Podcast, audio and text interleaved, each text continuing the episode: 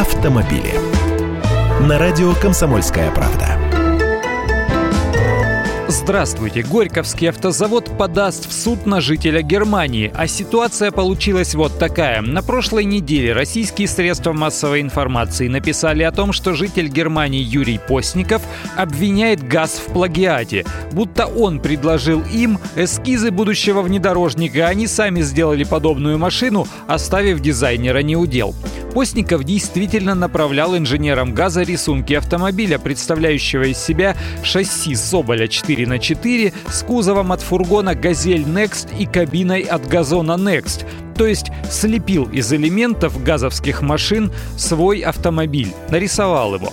Нижегородцы же утверждают, что дизайн автомобиля Вепрь Next, который они показали совсем недавно, создан инженером-конструктором газа Валерием Челноковым на основе газовских традиций. В этом автомобиле они объединили шасси автомобиля ГАЗ Садко с кузовом фургона «Газель Next».